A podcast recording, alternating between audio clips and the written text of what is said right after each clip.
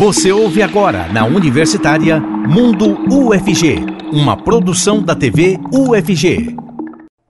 Olá pessoal, hoje é quarta-feira, dia 22 de março de 2023, Dia Mundial da Água. A data foi declarada por recomendações da Conferência das Nações Unidas sobre Meio Ambiente e Desenvolvimento. A água é importante para a vida na Terra, né?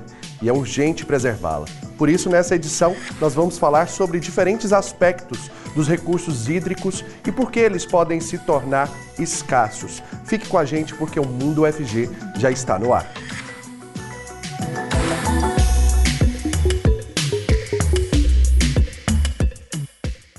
Sejam muito bem-vindos vocês que nos acompanham aqui pela TV UFG e também pela Rádio Universitária 870M. Eu sou Cássio Neves, um homem negro de pele clara, com cabelos black power e uso barba. Nesse bloco, o intérprete de Libras que está com a gente é o professor Diego Barbosa, ele que é coordenador do Labitave. Ele se descreve como um homem de pele branca, com cabelos e olhos castanhos e barba cheia. E eu quero te convidar também para participar aqui com a gente por meio do nosso WhatsApp, que o número é 62991811406, do jeitinho que aparece aqui embaixo da sua tela. Vai lá no nosso Instagram também, TVUFG, e participe da enquete de hoje, porque daqui a pouquinho eu trago o resultado. E agora, já vou caminhando ali ó para as nossas telinhas, porque os nossos convidados já estão aqui com a gente. Nesse primeiro bloco está aqui comigo o professor Raviel Basso, da Escola de Engenharia Civil e Ambiental. Ele se descreve como um homem de pele clara, de estatura média, com cabelos curtos, barba média e que usa óculos. Também está aqui com a gente a professora Carla Cruvinel, também da Escola de Engenharia Civil e Ambiental. Ela se descreve como uma mulher de pele branca, com cabelos castanhos, claros e cabelos e, e olhos castanhos claros e cabelos loiros. Está usando óculos também de armação azul. Sejam muito bem-vindos. É um prazer tê-los aqui. Professor Raviel, inclusive, a gente já, bate, já bateu um papo outro dia. E para começar falando sobre essa questão da, da preservação né, da água, que é tão urgente, a gente vê aí essa quantidade de chuva caindo em Goiânia, os reservatórios com nível alto, mas mesmo assim ainda uma preocupação grande que a gente precisa ter, né, professor Raviel? É, exatamente. Primeiramente, boa tarde a todos. É um, um, prazer estar de novo batendo esse papo aqui, Cássio. Né, então, uh, falando né, da água, né, como é, um, é um, uma situação extremamente crítica né, que a gente tem ao longo dos anos, uh, excesso de chuva em algumas regiões, em outras regiões extremamente seco. Né? Então, o tratar da água é, é fundamental e prioritário né, no contexto, principalmente porque sem água ninguém vive. Né? Então, há um bem muito grande relacionado à água e à sua qualidade também. Sobre essa questão, professora Carla, é, de, é, dos reservatórios, a condição deles é, para o nosso consumo, para toda. É, para a gente pensar mais à frente, né? quando a gente passar, por exemplo, por um período de estiagem, por um período de seca. Aqui em Goiás nós temos reservatórios que são capazes de suportar e, e de gerar essa água para toda a população durante esses períodos de seca? Boa tarde, Cássio. Boa tarde a todos e a todas. Né? É um prazer estar aqui falando com vocês, né? Sobre esse tema tão relevante que é a água. E por isso se criou o Dia Mundial da Água. Então, esse, essa é uma questão, Cássio, é bastante importante se discutir. No, em Goiânia, especificamente, né, nós temos é, duas principais fontes de abastecimento é, público, que é o Ribeirão João Leite, né, através da sua, é, por meio da sua barragem, de, do Ribeirão João Leite e o Rio Meia Ponte, que não tem barragem, a captação é feita diretamente no Rio Meia Ponte. É, o Rio Meia Ponte ele tem um problema é, de, de, redução da vazão todos os anos, comprometendo é, boa parte da, das, das, casas né, que são abastecidas com a água do Meia Ponte. Uhum. Porque o Rio Meia Ponte ele representa mais ou menos aí 40, quase 50% da, da cidade de Goiânia abastecida com o Rio Meia Ponte e 50% aí, né, 40 e poucos por cento a gente acaba arredondando é, é a, a, da cidade de Goiânia abastecida com o João Leite. O João Leite tem a barragem de regularização, então acaba que ela traz uma segurança no abastecimento, enquanto o Rio Meia Ponte não. Então, a gente fala, Goiânia tem água suficiente né, para abastecer é, no período de estiagem? A resposta é um pouco complicada, porque o Rio Meia Ponte a gente tem visto por vários anos seguidos a escassez durante o período de estiagem, em decorrência da redução da vazão e dos diversos usos que tem nesse rio Meia Ponte, apesar de ser uso prioritário em situação de escassez, o abastecimento público, segundo a Política Nacional de Recursos Hídricos. Pois é, tanta água, mas quando a gente percebe que é, não tem em determinado período do ano, isso vai muito de encontro com esse, esse uso sem despreocupado, né? Esse uso assim, deixa, vai, deixa a água correr como se nunca fosse acabar. Professor. Então, Cássia, desculpa aqui. Sem problemas. É, então, a, a gente tem uma questão cultural que precisa ser mudada rapidamente.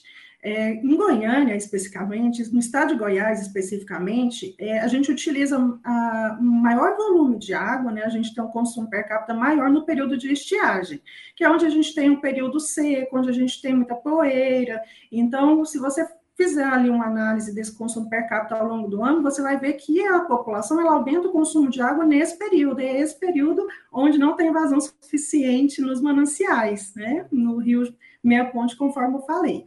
Então, existe sim a necessidade de uma mudança de cultura e principalmente através. É, é, eu, eu penso que a gente tem uma necessidade urgente de se colocar fontes alternativas de água. Né? A gente já, eu estudo reuso e conservação de água já há algum tempo na escola de engenharia e a gente tem oferta de água né, de fontes alternativas dentro das nossas próprias casas e a gente tem locais né, para se fazer o uso dessas fontes alternativas. Então, a gente não precisa necessariamente de ter água potável em todos os pontos de consumo da nossa casa.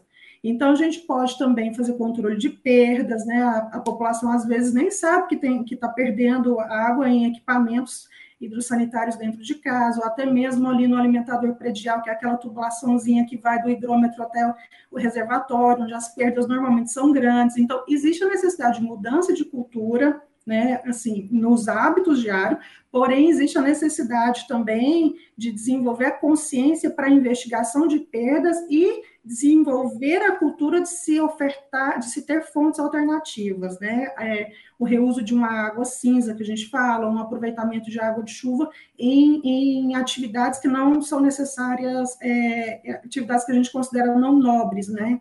Que não é necessária água potável. Até pegando gancho nessa fala da senhora, eu quero perguntar para o professor Raviel sobre uma pesquisa que o senhor desenvolveu sobre a qualidade da água né, consumida pelos goianos. Essa ainda é a pesquisa que o senhor, que o senhor permanece no momento ou, ou é outra? Cássio, a pesquisa de qualidade da água, se eu não me engano, é a professora Carla que está desenvolvendo. Né? Uh, perdão, eu não tinha. Não, a do senhor não qual que é? A linha de investigação da, da pesquisa a, do senhor, o senhor pode comentar para a gente. A parte, Cássio, que eu trabalho mais é a questão mudança, né, de carga, a gente está vendo redução nas vazões mínimas lá, que é no período de estiagem, né, onde a gente está uh, eh, investigando o que? Se há efeitos né, da mudança de uso do solo, no, na recarga do lençol freático, no caso, que é o lençol freático que mantém né, as nossas vazões mínimas uh, de curso d'água capazes de, uh, de atender o abastecimento, assim como a professora Carla colocou do Rio Meia Ponte, por exemplo, né, se a gente está tendo efeitos dessa mudança no uso do solo, fazendo com que a gente tenha menor recarga do lençol freático e o lençol freático tenha menor potencial de abastecimento no período de estiagem, né, através das, da água, né, do, do afloramento à superfície, devido à sua baixa recarga ao longo do ano, ao longo desses períodos de estiagem. Né? Então, uh, quando a gente fala né, de questões de abastecimento, hoje é uma das pesquisas que eu estou desenvolvendo. Estou com dois alunos de iniciação científica trabalhando nesse contexto, principalmente no efeito da mudança do uso do solo e uh, sua relação com as vazões mínimas ao longo Como do ano. Como está a qualidade do nosso solo aqui em Goiânia? Perdão, Cascou. Como que está a qualidade do nosso solo aqui no estado de Goiás? É, quando a gente olha a questão, a gente não analisa, a qualidade do solo nesse momento. A gente está olhando o que está na superfície do solo e qual tipo do solo está abaixo da superfície, né? Focando no que? Enquanto, em qual a taxa né, de chuva, por exemplo, a, a taxa de infiltração que ocorre ao longo do tempo, tá? principalmente nos eventos de chuva. Por quê? Uh, quando a gente tem uh, vindo aqui para o caso de Goiânia, né, a gente tem grandes áreas impermeáveis, né, então essas áreas impermeáveis não possibilitam mais a infiltração da água no solo, indicando que não há uma recarga direta né, nessa superfície, uh, através da infiltração superficial, nessa recarga desse lençol freático. Então, automaticamente não havendo, minimizando essa recarga do lençol freático, a gente tem menor disponibilidade hídrica né, nos períodos de estiagem. Enquanto está chovendo, a gente está nessa situação, né? Altas vazões, uh, problemas de enchente em algumas regiões, inundações, né? Porque a gente está tendo grandes volumes de chuva. Então, em vez de estar infiltrando no solo, está escoando superficialmente, chega rapidamente ao curso da água, ao curso hídrico, né? E rapidamente passa, né, pela região, exemplificando se fosse a captação do meia ponte, né? Quando chove, ocorre essa rápida passagem de vazão extrema e depois ela retorna. Né? E isso nos nossos períodos de estiagem, quando a gente entra, principalmente nos meses de agosto, né, setembro, uh, onde as nossas vazões caem muito, é por quê? Porque não há mais precipitação né, e o lençol freático está tendo algum processo né, de efeitos antrópicos onde ocorre essa mudança do do solo e minimiza né, a possibilidade de afloramento de água, né, a superfície, fazendo com que a gente tenha maior, mais facilidade de abastecimento quando tem um afloramento pleno, né, grandes vazões plenas do lençol freático, né, e, e, em situações de estiagem, as nossas vazões vão reduzindo e o nosso potencial de abastecimento reduzindo, entrando em crises hídricas, né, questões de abastecimento, que é o que a gente pode falar que a região noroeste do Rio Grande do Sul está passando, por exemplo, nesse momento. Então agora sim eu pergunto para a professora Carla sobre a qualidade da água, que é a fruto da pesquisa dela. Cássia, eu, tava, eu estava aqui ouvindo o professor Ravel falando, né? Acho que a gente teria assunto aqui para uns 10 programas, né? Com certeza, até porque assim, a gente necessita tanto né, desse, desse recurso hídrico que está tão escasso. É, a, a data ela é propícia para a gente falar sobre isso justamente por conta da urgência, né? Sim, Cássio, a gente precisa falar e a gente precisa agir de forma urgente. Né? As pessoas não têm, às vezes, a consciência de que é um, um recurso que ele está escasso, sim. Né? Hoje a gente tem aí em torno de 844 milhões de pessoas sem acesso à água potável no mundo. Então, a gente é muito confortável. Né? E, nesse, nesse, e nessa zona de conforto, a gente às vezes não se preocupa. Esse trabalho do professor Raviel é muito relevante. Porque a e acha que está abundante, solo, posso gastar o tanto que quiser. Não pode. Não pode, pois é. né? E, e, aí, vou, falando da questão da qualidade, como eu falei, é muito assunto, e é um assunto que eu sou muito apaixonada, então eu acabo falando um pouquinho mais. Mas é, a questão maior é a água que chega até as nossas torneiras, né, que vem tratada, seja pela Saneágua ou por algum. É, pelo próprio município, que a gente tem aí municípios que fazem a sua própria gestão do saneamento, né? Ela tem que atender um padrão de potabilidade da portaria do Ministério da Saúde, que é a portaria 888 de 2021. Então, essa água que chega até as nossas torneiras é uma água que está atualmente atendendo ao padrão de potabilidade, ou seja, é uma água que não tem microorganismo, é água que não tem cor, né, que não tem sólidos. Porém, a gente tem muita coisa nessa água é, que a gente não vê né, e que não está ali com um nível de exigência ainda na portaria para remoção, como, por exemplo, fármacos, né, é, hormônio, cafeína, e assim vai.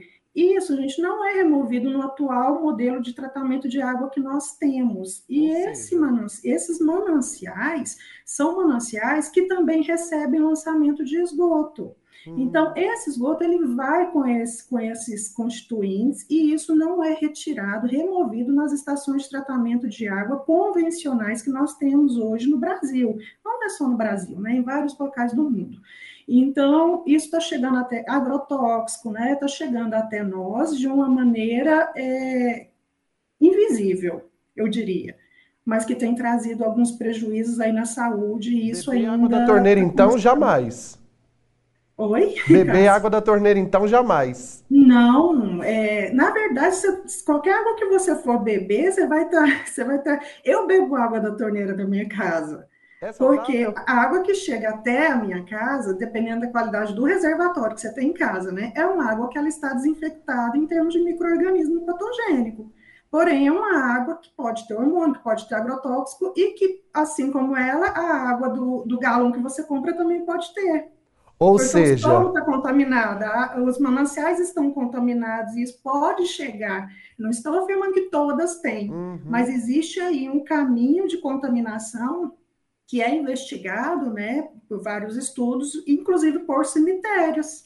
Aquele mínimo, aquele mínimo então que é possível, que é liberado.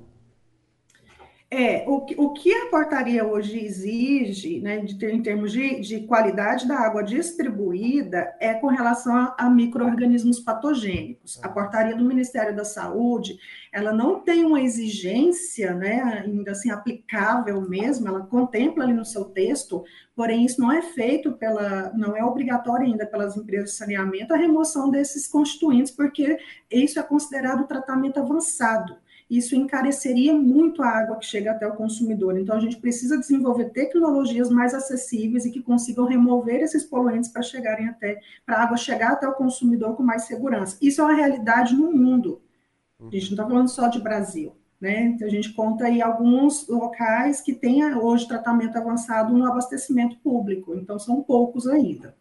Mas é aquela história, gente, não para de beber água, não. Inclusive, no próximo bloco, a gente vai falar justamente sobre isso: quantidade de água, é, como que deve ser bebido, né? Não pode também chegar no final do dia, não bebeu nenhuma gota d'água e vai lá e toma dois litros de água de uma vez só. Será que pode? Será que não pode? É isso que a gente vai conversar daqui a pouco com uma outra entrevistada que vem para bater esse papo com a gente. Por enquanto, então, quero agradecer aqui a participação da professora Carla Cruvinel, ela que é da Escola de Engenharia Civil e Ambiental da UFG, professor também Raviel, que volta com a gente no próximo bloco, porque agora eu vou fazer um intervalo rapidinho, daqui a pouco a gente volta então trazendo muito mais informações para vocês.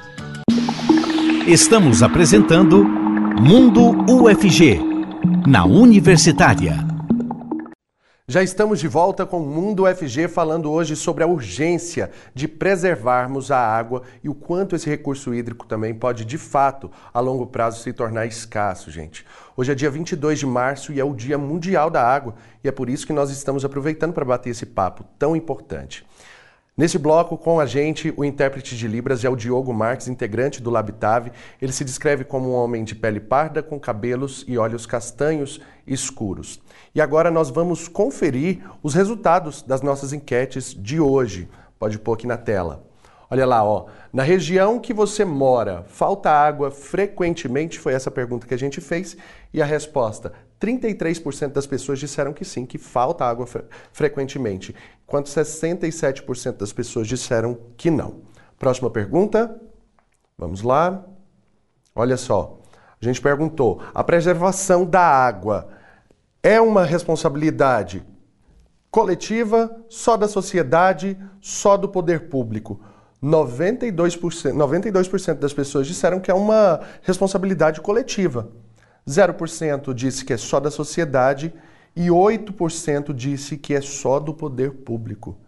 A gente sabe muito bem que, na verdade, é uma responsabilidade nossa também, tanto nossa quanto do poder público. Por conta disso, uma responsabilidade então coletiva, né? Claro que o poder público tem aí suas responsabilidades e a nossa também, cabe a nós cumprirmos ela. E a gente volta, inclusive, a falar sobre esse assunto ali nas telinhas com os nossos convidados, que vão trazer mais esclarecimento para a gente sobre essa temática. Né? Continua conversando aqui comigo o professor Raviel Basso, da Escola de Engenharia Civil e Ambiental. E chega agora também para bater esse papo com a gente a médica nefrologista Viviane Leite, do Hospital das Clínicas aqui da UFG Ela se descreve como uma mulher branca, de baixa estatura, magra, com cabelos castanhos cacheados e olhos cor de mel. Seja muito bem-vinda, doutora. É um prazer tê-la aqui também, um prazer ter novamente nesse bloco aqui também o professor Raviel. E a gente começa então esse bloco pegando informações com a senhora sobre essa quantidade de água que é necessário para a saúde humana. Muitas vezes, assim, a pessoa passa ali o dia inteiro sem beber água, lembra de beber água só depois que chega em casa. Se beber os dois litros que é necessário lá no final do dia, tá correto? Vai ajudar? O professor Raviel já tá até tomando a aguinha dele ali, ó, para não levar bronca. Olá, gente, tudo bem? Obrigada aí, Cássio, pela oportunidade de estar aqui falando, né, de um assunto tão importante que é a água. Então, a água realmente ela é fundamental para o bom funcionamento do nosso organismo.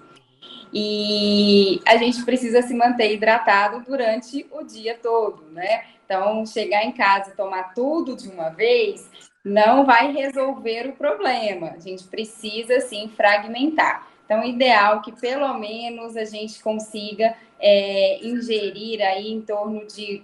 A gente fala 2 litros, né? Mas é muito variado.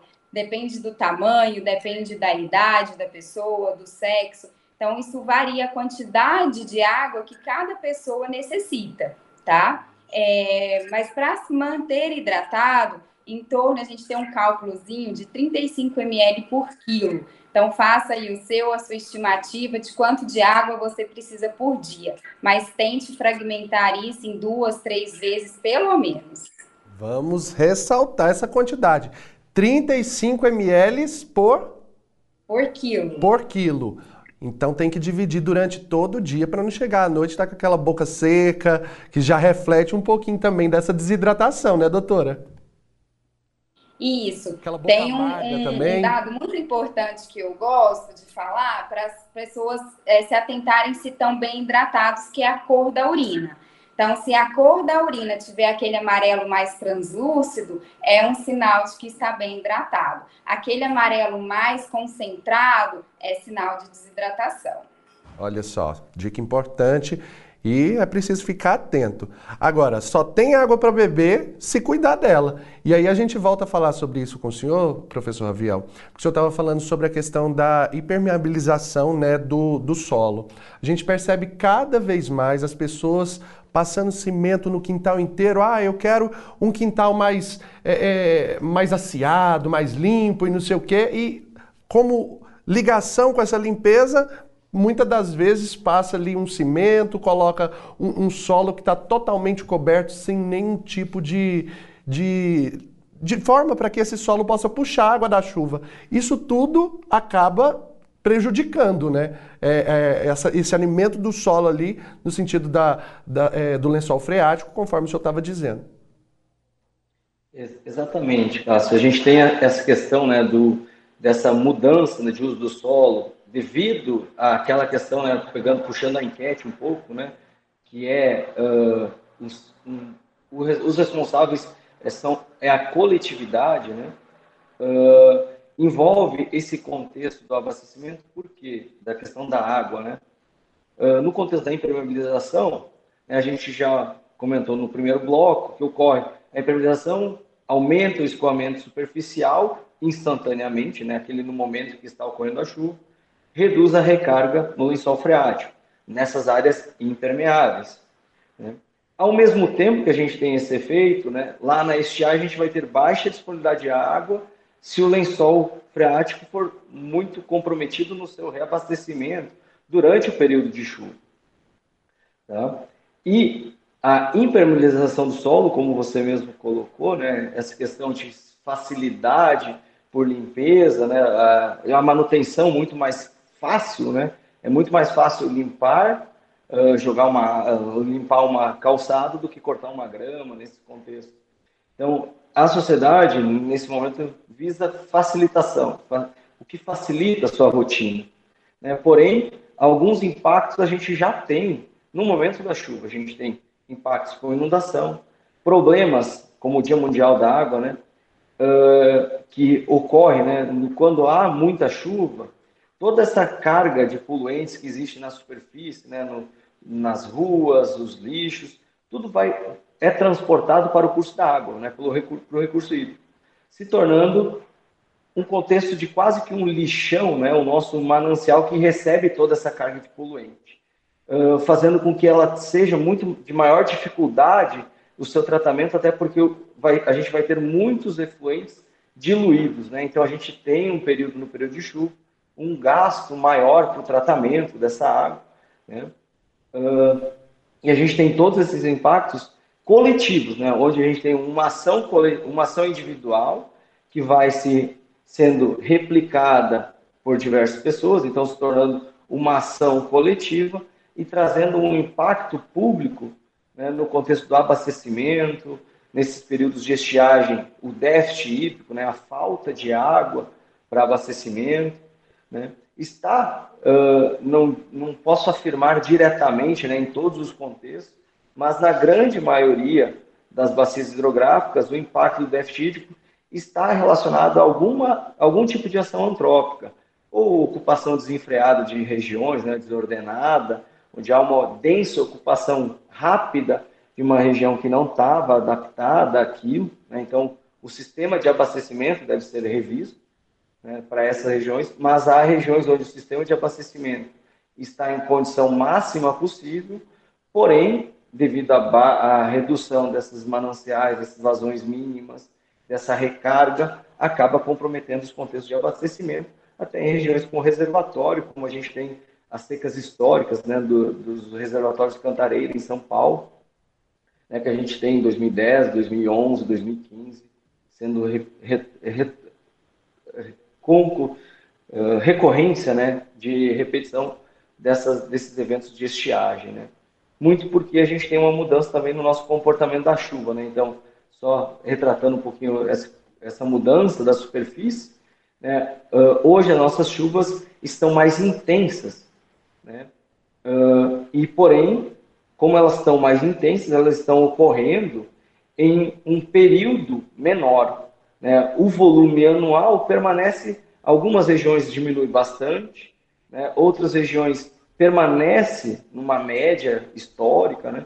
porém deslocado. Né? A gente tem um deslocamento para períodos de chuva, onde ocorrem precipitações mais intensas e não mais aquelas precipitações recorrentes. Né? Que é exemplo que está ocorrendo em Goiânia, né? a gente pode citar a nossa cidade aqui, nos últimos dois meses, basicamente. Todos os dias a gente tem eventos de chuva, né? Considerando geral, tá? Eu não estou monitorando se é todos os dias, mas a grande maioria dos dias a gente tem eventos de chuva que causam danos em algumas regiões, né? e, muito, e muito poucas vezes ocorreu aquela chuva que pega toda a cidade, que vem calma, né? e fica um dia inteiro, por exemplo, chovendo para fazer favorecer essa recarga. Agora voltando com a doutora Viviane, até para a gente saber como beber água. A gente precisa aprender a beber, a beber água. 200 ml, por exemplo, a cada meia hora, seria interessante?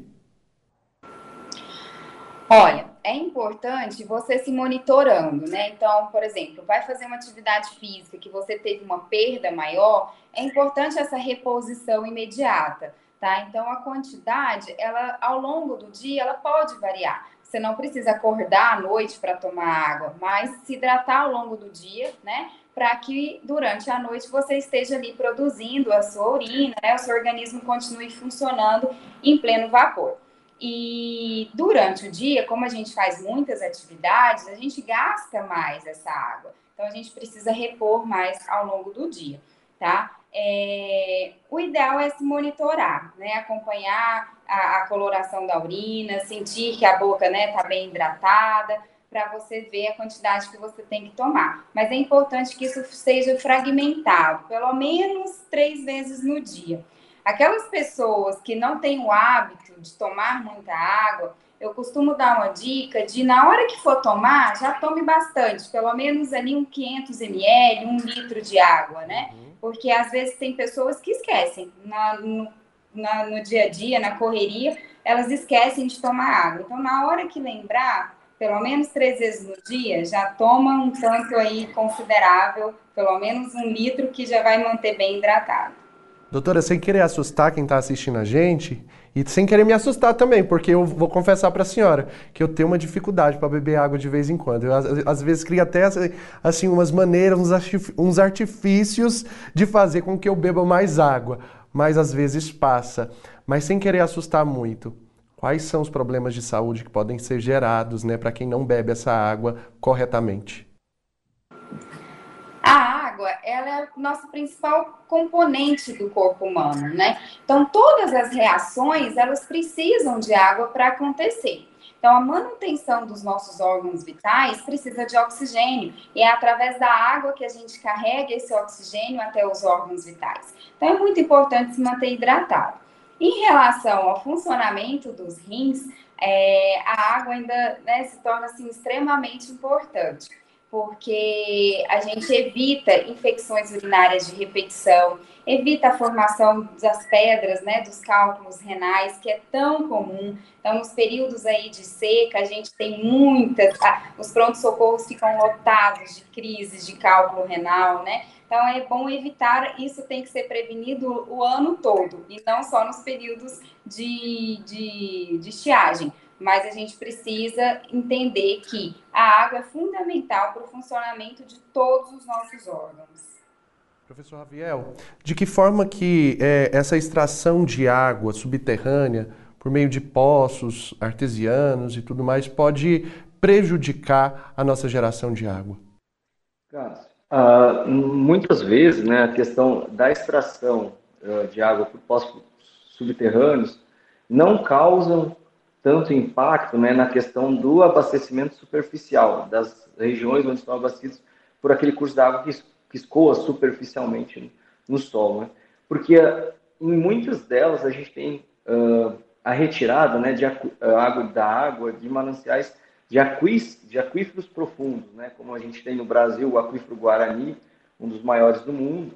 Né? A gente está falando de profundidades de mil metros de profundidade, 1.500, Uh, Maravilha, Santa Catarina tem um aquífero onde foi 1.208 metros de profundidade. Então, são regiões de retirada de água né, muito distantes da nossa, do nosso lençol freático que aflora na superfície. Né? A gente tem os aquíferos confinados, esses, como o aquífero Guarani, onde que há a recarga muito lentamente dele. Né? Porém, uh, no, quando há necessidade né, de retirada por poços, escoamento super, eh, de, de poços artesianos, né, uh, esses poços mais superficiais causam impacto nas nossas disponibilidades de água superficiais. Né? Então, sempre uh, esses poços, poços são conferidos né, a, a, a, os órgãos né, onde que tem a fiscalização. Por exemplo, hoje a gente tem no, como a nível nacional a Agência Nacional de Águas, onde ela é responsável por autorizar né, e fiscalizar as outorgas tanto de, de retirar de água da superfície quanto do subterrâneo. Existem as resoluções né, onde que possibilitam né, a retirada do lençol freático. Mas isso normalmente há gerenciamento a níveis de bacia, a níveis de estado, né, onde que a gente passa por um órgão ambiental fazer, que efetua né, a fiscalização e autoriza, então, a perfuração e a retirada de certa quantidade de água desse, desse poço, né, desse poço uh, artesiano, poço superficial, né, poço raso uh, escavado, né, onde a gente tinha aqueles poços artesianos que a gente falava, entre aspas, né, poços artesianos, mas eram poços escavados de 8, 10 metros de profundidade. Né? E a gente tem os poços artesianos, onde estão na, caixa, na faixa dos 70, 80 metros de profundidade. Uh, já esses têm, todos eles né, são fiscalizados para que a sua retirada seja uma retirada aceitável, né, que não comprometa o sistema uh, de recurso hídrico, né, o sistema de água. Tanta coisa mais que eu queria perguntar aqui, quantas dúvidas né, que a gente gostaria de tirar é, nesse nosso bate-papo. Mas a gente já está caminhando para o final desse, desse bloco. Eu vou agradecer então aqui a presença da professora, da, da doutora Viviane Leite, médica nefrologista do Hospital das Clínicas da UFG, e também a presença do professor Raviel Basso, professor da Escola de Engenharia Civil e Ambiental aqui da UFG. Muito obrigado pela participação de vocês. Agora a gente vai então para mais um intervalo rapidinho e daqui a pouco a gente volta trazendo mais informações sobre o mundo UFG para você. Estamos apresentando Mundo UFG, na Universitária. Já voltamos, que bom ter você de volta aqui comigo. Eu falei que seria rapidinho e foi. E agora nós vamos conhecer um pouquinho da história da Bárbara Borges, a estudante da Faculdade de Direito da UFG. Ela foi convidada, gente, para participar de um debate na ONU, a Organização das Nações Unidas, em Nova York. E a Bárbara, ela desenvolve pesquisas na área de direitos da natureza e foi esse o motivo que levou ela a ser convidada. Gustavo Soares já vai entrar aqui com a gente, ó, para falar com a Bárbara, trazer um pouquinho mais da história dela. E a Bárbara apareceu já em vários jornais locais, né, Gustavo? Conta essa história aí pra gente. Bárbara tá famosa já. Exatamente. Boa tarde para você, Cássio. Boa tarde para todos que acompanham o Mundo FG. A história da Bárbara ó, está em todos os veículos, está muito famosa, que sim. Bom, né? E a gente vai se informar. Que ótimo, sim.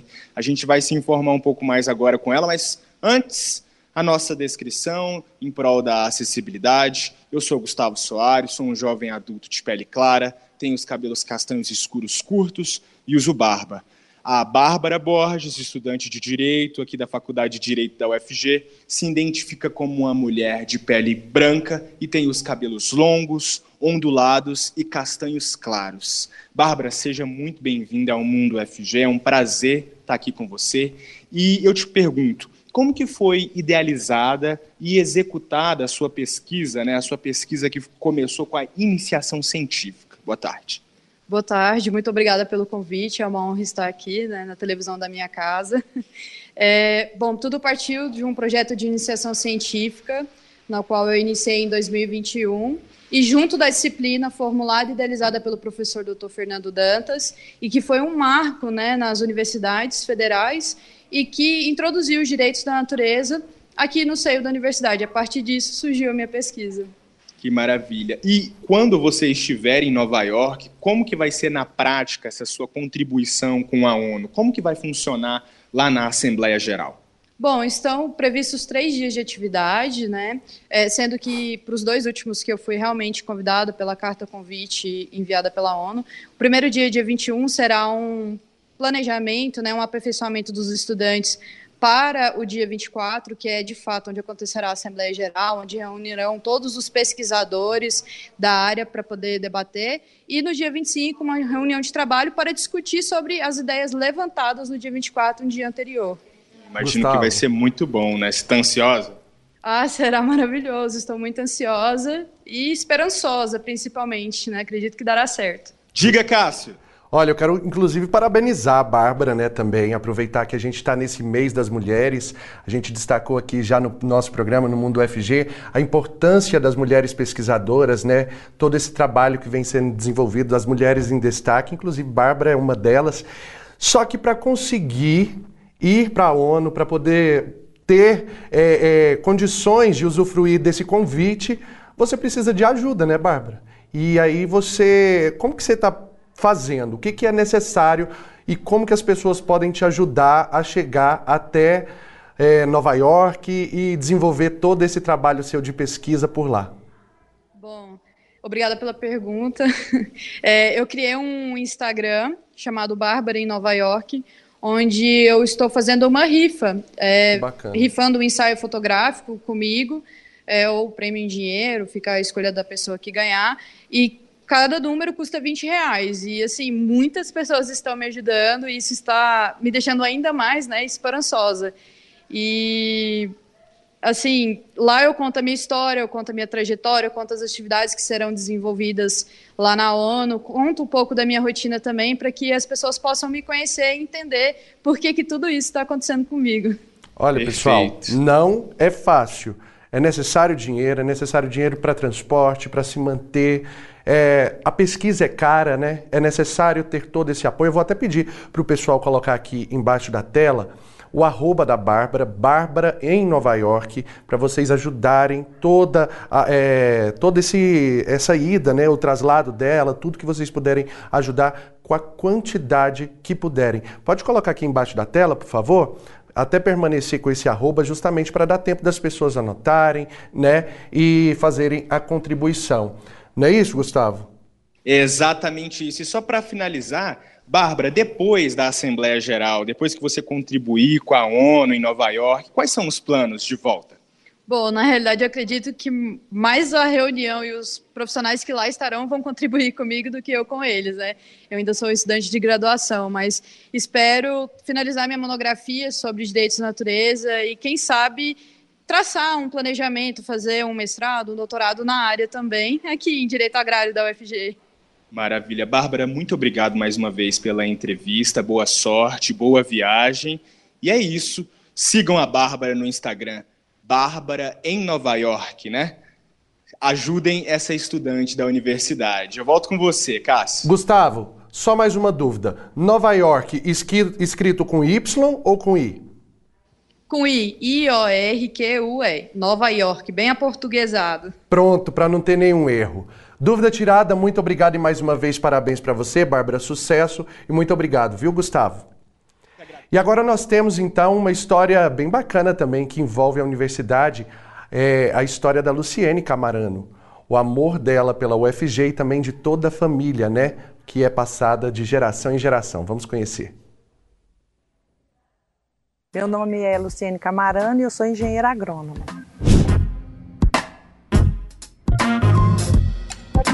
Então, o meu padrinho era odontólogo e meu padrinho ele era professor também na escola de odontologia. E aí, como ele era meu padrinho, sempre ele falava, inclusive ele queria que eu fizesse odontologia e tudo mais. E também, meu avô, meu avô Camarano, ele era funcionário, ele era administrativo da UFG. E eu, eu tenho uma tia também que ela foi até homenageada várias vezes na, na escola de farmácia e ela era é, funcionária do laboratorista lá da escola de farmácia, da UFG também.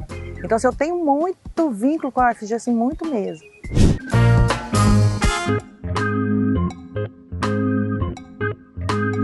Inclusive a questão da casa, né? Quando eu vi que uma parte tinha virado uma, um condomínio, eu falei, eu quero morar aqui dentro. Na época era vestibular. E eu fiz o vestibular em 1989 e assim que você fazia o vestibular, é, saía uma lista no jornal né, e uma convocação da universidade para você fazer uma coisa chamada cadastramento, que acho que nem existe mais. Então a gente não, se matriculava, né? Você vinha, se cadastrava, né? Porque vários, normalmente as pessoas faziam vários vestibulares, então às vezes você se cadastrava em um, mas não se matriculava ainda naquele, naquele curso. Então eu, eu vim é, fazer esse cadastramento e foi lá que eu conheci meu esposo. E ele era a pessoa na minha frente. E quando eu cheguei, eu não sabia se a fila, aquela fila era a fila do, do cadastramento da agronomia. Aí eu cutuquei ele, né? Aí ele perguntei, aqui que é a fila? Aí ele conta uma história assim, que ele virou e falou, é, é aqui nessa fila. E quando ele falou que era aqui nessa fila, na cabeça dele ele falou, eu vou casar com essa moça. A gente fez amizade, tudo, né? Conviveu muito tempo, assim. Aí só no, mais pro final do ano que a gente começou a namorar. Uma época, né, é, é, como eram todos, era seriado, e seriado é assim, você era obrigado a cursar todas as disciplinas daquele ano. Então no primeiro ano eram 10 disciplinas, no segundo ano eram mais 10 disciplinas, e do primeiro para o segundo ano eu fiquei com duas dependências. Então no segundo ano eu fazia 12 disciplinas. Foi terrível, porque eu, eu, eu consegui me aprovar em, em seis e reprovei em seis. E aí eu tive que ficar um ano fazendo essas seis disciplinas. E dentre essas disciplinas eu fiz disciplina de estatística, genética, uma série de disciplinas assim que, vamos dizer assim, eu não gostava na época, né? E aí quando eu fui cursar só as seis disciplinas, que era tranquilo, eu podia me dedicar e tudo mais, aí eu me apaixonei pela genética me apaixonei pela estatística.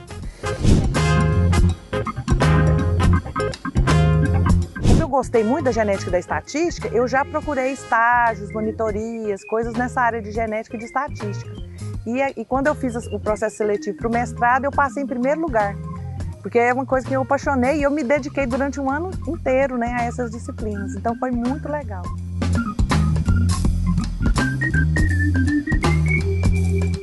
Para eu resumir a UFG em uma palavra, eu diria esperança. Olha, toda a mudança da minha vida, ela veio da educação. Então, assim, fico até emocionada, porque a gente vem de uma, de uma cultura muito pobre, né, assim, né? A partir da, do, do curso superior, né, que eu fui alcançar, né, assim, horizontes. A gente não tinha muitos sonhos, assim, não tinha muitas expectativas, né? E com a educação realmente fez uma total diferença na minha vida, na, minha, na vida dos meus filhos, né? É, a universidade, ela é, me deu esperança.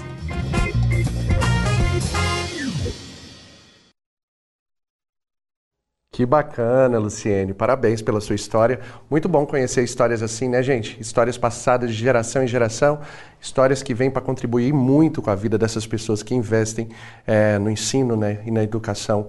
Aqui na Universidade Federal a gente vê histórias como essas e, claro, a gente fica cada vez mais grato por conhecer essas histórias. E para encerrar o programa de hoje, nós vamos conferir as dicas de eventos, ações e também os editais aqui da UFG.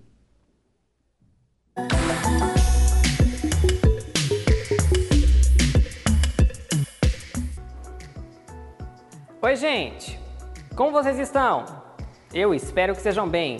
E caso não estejam, eu vou tentar te ajudar com a agenda de hoje, que está repleta de dicas na área acadêmica. Mas, antes disso, permita que eu me apresente. Sou Igor Rodrigues e sou homem jovem, pardo, com cabelos escuros e curtos. E estou em corredor de um prédio da UFG com janela de vidro dos dois lados. E agora, chega de papo vamos para nossa agenda. Eu começo com uma sugestão para você que adoraria fazer parte da universidade. Até o dia 29 de março estão abertas as inscrições para o processo seletivo de alunos especiais do programa de pós-graduação Engenharia de Produção da Faculdade de Ciências e Tecnologia da UFG. As vagas são divididas por disciplina. Para saber mais informações Sobre o programa, acesse o site ppgep.fct.fg.br e leia o edital. A minha segunda dica de hoje segue a mesma linha da anterior, mas trata do processo seletivo do Programa de Pesquisa e Pós-Graduação em Geografia do Instituto de Estudos Socioambientais. As inscrições seguem abertas até o dia 4 de abril e as vagas estão divididas entre as disciplinas. Todos os detalhes e informações você encontra no edital que está disponível em ppgeo.iesa.fg.br. E agora, eu falo de uma dica bem bacana e que reforça a inclusão dentro da UFG. Foi publicado pelo Instituto Verbena o edital do processo seletivo para ingresso no curso de Educação Intercultural para o ano de 2023. O processo seletivo está dividido em três etapas: análise de currículo, entrevista e prova de redação, sendo que todas as etapas serão realizadas de forma online. As inscrições podem ser feitas até 10 de abril. Todos os detalhes você encontra no site institutoverbena.fg.br. E assim eu finalizo a agenda de hoje, agradecendo você pela sua atenção e te lembrando que em breve eu estou de volta com outras dicas e oportunidades. Enquanto isso, continue acompanhando a programação da TV UFG. Se cuida e até mais. Tchau!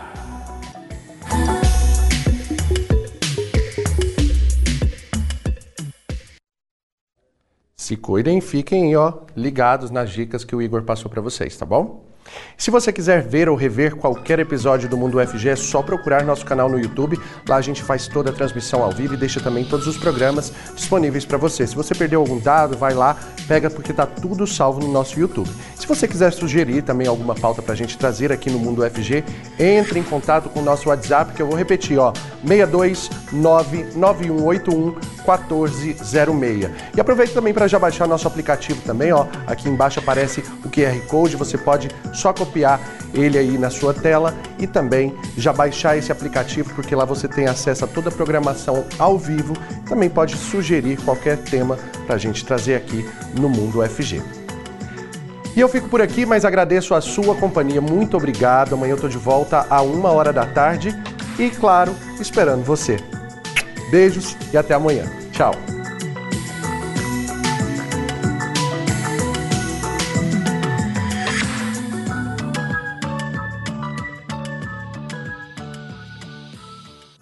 Você ouviu na Universitária Mundo UFG, uma produção da TV UFG.